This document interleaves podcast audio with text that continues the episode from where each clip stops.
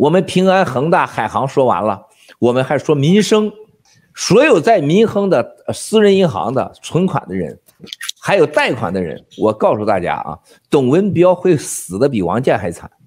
董文标比死的比王建还会惨，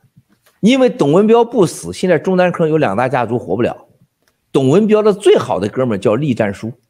栗战书是习近平最好的哥们。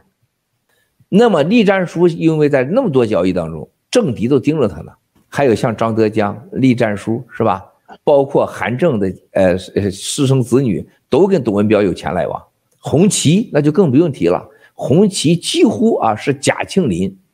红旗啊这个是他弟弟是北京副市长，红旗是行长，几乎是贾庆林一切。这些人不让他死，那就麻烦了，所以必须让变成王建，大家走着看。